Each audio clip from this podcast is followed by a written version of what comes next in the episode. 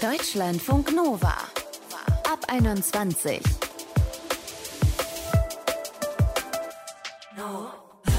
Hey, cool, dass ihr die letzten Stunden dieses Jahres noch mit diesem Ab 21 Podcast verbringt. Ich bin Dominik Evers und wir werden uns anschauen, wie auf der Welt so Silvester gefeiert wird. Bieben uns gleich nach Nairobi zu Linda Staude, die uns verraten wird, welche Rolle in Ost- und Zentralafrika der Jahreswechsel überhaupt spielt. Und dann geht es auch noch ins über 20 Grad warme Brasilien. Da wird Silvester gerne mal in Weiß gefeiert. Ganz in Weiß, also gerne so richtig schick. Aber erstmal bleiben wir bei uns in Deutschland, denn da wird Silvester dieses Jahr ja mal wieder ein bisschen kleiner. Stichwort Corona. Maximal 10 geimpfte Menschen sind bei der Silvesterfeier erlaubt. Wenn aber nur noch maximal 10 Menschen auf einer Party erlaubt sind, dann stellt sich natürlich die Frage, welche anderen soll ich denn zu meiner Feier einladen, damit es ein netter Abend wird? Oder anders gefragt, was macht eine gute, kleine Partycrowd aus? Die Psychologin Tabea Scheel sagt, wichtig ist, dass unter den Gästen keine Extreme dabei sind. Und zwar in beide Richtungen. Also wenn ich im Freundeskreis jemanden habe, der grundsätzlich alles pessimistisch betrachtet und eigentlich alles ganz schwarz sieht, dann ist das leider ansteckend. Das heißt, es kann tatsächlich so eine Stimmung sehr ausbremsen und je mehr Leute ich davon habe, desto ja, weniger entspannt wird die Stimmung. Ja, klingt vielleicht sogar fast ein bisschen hart, aber leuchtet irgendwie auch ein.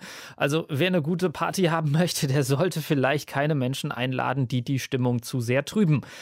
Aber auch das andere Extrem, das ist so ein bisschen gefährlich. Auf der anderen Seite gibt es eben auch Leute, die spätestens, wenn das erste Glas Alkohol ins Spiel kommt, vielleicht ähm, sehr extrovertiert werden und anderen dann praktisch keinen Raum mehr lassen. Also wenn ich Leute habe, die wirklich, wo man schon weiß, die erzählen ohne Punkt und Komma und ohne Zuhören. Und je mehr ich davon habe, desto schwieriger wird das auch tatsächlich für so eine Party. Ja, das ist ja sowieso immer ein Knackpunkt. Klar, es braucht Menschen, die witzige Stories erzählen, die den Tisch oder das Zimmer unterhalten können. Aber wichtig ist auch, dass es nicht nur Menschen sind, die da irgendwie den kompletten Raum einnehmen, sondern eben sollten auch ein paar Leute dabei sein, die mal andere zu Wort kommen lassen, sagt Tabea. Und da ist es eben hilfreich, wenn alle Geschlechter ungefähr gleich häufig vorkommen. Das zeigt sich übrigens auch immer wieder in Experimenten und Studien. Wenn das dazu führt, dass zum Beispiel, weiß ich nicht, wenn wir da sechs Platzhirsche einladen ja, und die sich gegenseitig mit ihren Anekdoten übertrumpfen, manchmal sind es auch Frauen, meistens sind es tatsächlich aber Männer, dann wird das Ganze unter Umständen unangenehm für alle, die nicht zu Worte kommen, was dann meistens die Frauen sind. Hm.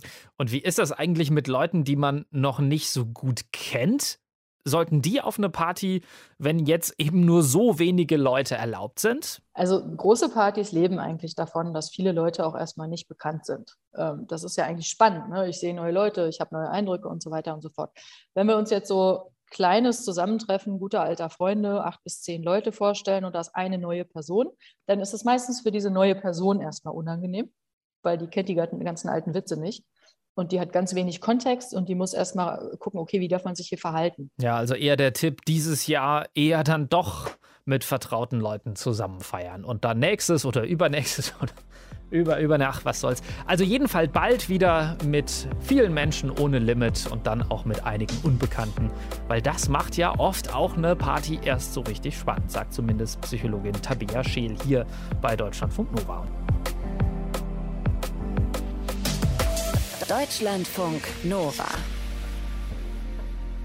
Wir schauen heute Abend, wie in anderen Ländern Silvester gefeiert wird. Linda Staude ist unsere Korrespondentin in Nairobi, berichtet aber nicht nur über Kenia, sondern auch über andere afrikanische Länder. Hallo Linda. Ja, hallo.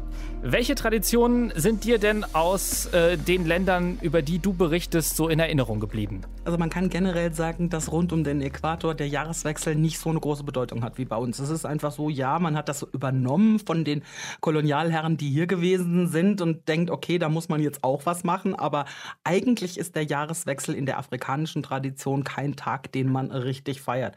Und das führt eben dazu, dass es hier auch zum Beispiel keine Feuerwerke gibt, äh, wie bei uns. Es gibt ein Feuerwerk in Nairobi, ein großes. Das findet aber statt, wenn die indische Bevölkerung, eine relativ große Bevölkerungsgruppe, Ende Oktober ihr Diwali feiert, ihr Lichterfest. Da gibt es ein Feuerwerk, aber Silvester, da merkt man das überhaupt nicht, dass es Mitternacht ist. Also das äh, heißt tatsächlich, solche Traditionen wie Bleigießen, Raclette, so wie wir sie von uns kennen, sowas äh, Vergleichbares gibt es gar nicht. Das gibt es überhaupt nicht. Was die Leute machen und vor allen Dingen natürlich auch die jungen Leute, die gehen auf Partys. Gerade in den Hotels und äh, da, wo Touristen sind, da werden auch spezielle Silvesterpartys organisiert. Und da kommen die jungen Leute, auch die Einheimischen, gerne hin und machen da Party. Ähm, wer das nicht tut, der macht das, was er eigentlich unter der Woche sonst auch tut, nämlich sich in der Bar volllaufen lassen. Nur zu Silvester hat er dann einen Anlass, das zu tun. Ähm, es ist aber auch so, dass viele Leute, äh, gerade aus den großen Städten, ja zu Weihnachten aufs Land gefahren sind, in die Dörfer zu ihren Familien. Und viele sind überhaupt noch nicht in die Großstädte zurückgekommen. Und auf dem Land ist es da sehr ruhig beim Jahreswechsel. Da passiert einfach nicht viel. Es gibt auch hier eine große christliche Gemeinde und es gibt einige Kirchen, die machen in der Nacht, wie das bei uns eigentlich bei der Christmette der Fall ist, aber die machen Jahreswechsel Gottesdienste, die gehen fast die ganze Nacht. Mhm. Spannend. Du hast gesagt, in den größeren Städten, da gibt es durchaus doch größere Partys. Jetzt ist ja auch dieser Jahreswechsel wieder ein besonderer. Der Grund, Corona, zumindest bei uns in Deutschland. Partys dann doch eingeschränkt, maximal zehn Personen. Die großen Silvesterpartys eigentlich alle abgesagt. Wie äh, speziell fällt denn Silvester 2021, 2022 bei dir aus? Ja, in Kenia ist das so ein bisschen schizophren. Also die Regierung hat eigentlich in der vergangenen Woche einen ziemlich strikten Erlass erlassen und hat gesagt, wer ungeimpft ist und nicht also vollständig geimpft, das heißt zweimal geimpft, der darf eigentlich überhaupt nicht mehr am öffentlichen Leben teilnehmen. Und jeder, der eine Party machen will, ist eigentlich verpflichtet, diesen Impfnachweis zu überprüfen. Und das bedeutet, dass die meisten Leute nicht mehr zu Partys gehen können, weil die meisten Leute sind nicht gegen Corona geimpft, hier in Afrika und in Kenia im Besonderen auch nicht. In der Praxis ist es in Kenia aber so, dass solche Sachen auch gerne mal ignoriert werden. Das heißt also, die Partys werden wohl trotzdem stattfinden. Sie sind ja nicht verboten worden, sondern nur mit diesen Kontrollen belegt worden. Und äh, man ignoriert Corona dann einfach ein bisschen. Hm. Gibt es denn Strafen, wenn man sich nicht dran hält? Theoretisch gibt es Strafen für die Leute, die die Party veranstalten. Die sind nämlich verdonnert worden, diese Überprüfungen durchzuführen. Und man hat ihnen angedroht, wenn ihr das nicht tut, dann kriegt ihr die Lizenz entzogen oder ihr müsst sogar vor Gericht. Aber bisher ja, ist es also selbst, äh, wenn man in den Supermarkt geht, wo das eigentlich auch gelten sollte, da hat kein Mensch kontrolliert. Also es kümmert sich einfach keiner drum. Hm. Gut, das kennen wir auch aus Teilen von Deutschland auch so ein bisschen. Man kann viel vorschreiben, ob es kontrolliert oder eingehalten wird. Das wird man dann sehen müssen. Du bist ähm, jetzt in Kenia. Wie wirst du persönlich deinen Jahreswechsel feiern? Also bei mir ist es eigentlich ziemlich lahm, weil ich habe kein Interesse an Partys, weil Corona ist hier doch schon im Moment, also die Infektionszahlen steigen wieder, also von daher lasse ich das mit den Partys mal besser sein. Mhm. Das heißt, ich werde mich wohl ans Telefon hängen und mit meiner Familie stundenlang telefonieren, die so ein bisschen über den Globus verteilt ist. Also kann ich immer nach der Zeitzone gucken, jetzt hat der Mitternacht, jetzt hat der Mitternacht, kann ich da anrufen. Darauf wird es im Endeffekt rauslaufen. Also wenn wir dich versuchen anzurufen an Silvester, dann äh, wird sehr oft dein Handy auf besetzt sein, habe ich rausgehört. Genau so, ja.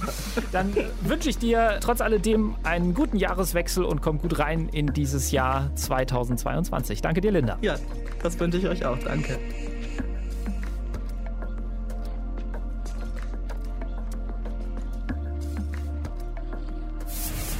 Deutschlandfunk Nova.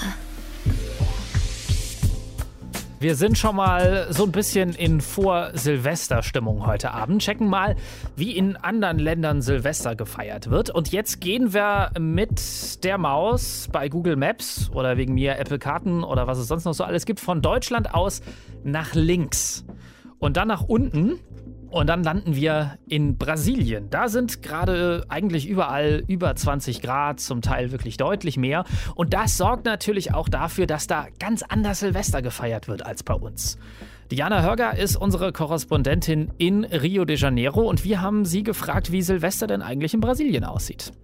Also Feuerwerke, wie man sie in Deutschland kennt, die sind hier auch in Rio total angesagt, um das eine Jahr zu verabschieden und das neue zu starten. Und man trifft sich auch gerne mit Freunden, um zu feiern. Das ist hier auch ähnlich. Aber hier wird wegen der Temperaturen im Sommer natürlich auch gern mal gegrillt, draußen auf der Terrasse. Das ist natürlich schon eine andere Stimmung. Und wenn man sich in Deutschland gerne mal mit so einem Gläschen Sekt gegenseitig zuprostet und sich ein gutes neues Jahr wünscht, dann richtet man hier seine Wünsche an die Meeresgöttin Yemancha. Dementsprechend geht man zu Silvester auch gerne mal an den Strand und springt über Wellen, um das neue Jahr zu begrüßen. Klingt nach einer coolen Tradition, nur hier bei uns jetzt in der Nord- und Ostsee nicht so zu empfehlen. Woher kommt denn die Tradition? Die Tradition, die kommt von der afro-brasilianischen Candomblé-Religion, ist aber total verbreitet hier in der Bevölkerung. Auch bei denen, die sich nicht als Teil der Glaubensgemeinschaft sehen. Und hier sagt man nicht Silvester, sondern man spricht von Réveillon, das bedeutet Erwachen. Und der Gedanke, dass ein neues Jahr beginnt und sich damit neue Chancen auftun, dass man das Alte zurücklässt, das zeigt sich auch in den Kleidern, die man trägt. Man kauft hier gerne mal ein komplett neues Silvester-Outfit und besonders verliebt ist da die Farbe Weiß. Also Silvester in Brasilien wird schick. Jetzt ist es aber auch so, dass es wieder ein Silvester wird in einer weltweiten Pandemie. Was macht das in Brasilien mit den Partys? Corona ist hier im Moment zwar kein Riesenthema in Rio, weil ein Großteil der Bevölkerung schon vollständig geimpft ist. Hier sollen 95 Prozent der Erwachsenen mindestens einmal geimpft worden sein, aber große Ansammlungen und Partys sind natürlich trotzdem nicht gewünscht. Lange war deshalb auch gar nicht klar, ob das große Feuerwerk an der Copacabana, das ja weltberühmt ist, äh, verboten wird. Aber jetzt darf eben doch was stattfinden auch wenn eben große Ansammlungen nicht gewollt sind. Man versucht das Ganze zu entzerren. An zehn verschiedenen Spots werden jetzt kleine Feuerwerke stattfinden und nicht wie sonst vor der Pandemie eben ein Riesenspektakel mit einem orchestrierten Feuerwerk, das Punkt 12 losgeht. Und es freut doch äh, viele, dass eben wenigstens ein bisschen was stattfindet, denn letztes Jahr wurde das Feuerwerk wegen Corona eben komplett abgesagt. Also ist es schon auch ein kleiner Lichtblick. Ja, und Lichtblicke tun gerade besonders gut. Wie feierst du denn Silvester? Also ich wurde heute schon eingeladen zu einer Privatfeier von meiner Kollegin. Da bin ich wirklich gespannt, weil ich zum ersten Mal hier bin zu Silvester und ich weiß noch gar nicht so richtig, was da auf mich zukommt. Aber Churrasco wurde mir angekündigt, also ganz traditionell eine Grillparty. Da bringt jeder was mit zum Essen und zum Trinken und ich lasse mich mal überraschen, ob auch alle anderen Gäste in Weiß kommen. Klingt gut. Also Silvester in Brasilien scheint sehr schick zu sein. Diane Hörger für uns in Rio de Janeiro über Silvester, ja, so gut elf Flugstunden von Deutschland entfernt. Der letzte Ab 21 Podcast für dieses Jahr mit einem Überblick, wie wir alle auf der Welt Silvester feiern. Schön, dass ihr mit dabei wart. Startet hoffentlich gut in ein besseres, irgendwie anderes 2022. Macht auf jeden Fall das Beste draus und eins ist sicher, auch im neuen Jahr wird es viele spannende Ab 21 Podcast-Ausgaben mit meinen tollen Kolleginnen und Kollegen geben. Danke euch allen fürs Zuhören. Ich bin erstens Dominik Evers und zweitens jetzt raus. Deutschlandfunk Nova ab 21. Immer Montag bis Freitag auf deutschlandfunknova.de und überall, wo es Podcasts gibt. Deutschlandfunk Nova ab 21.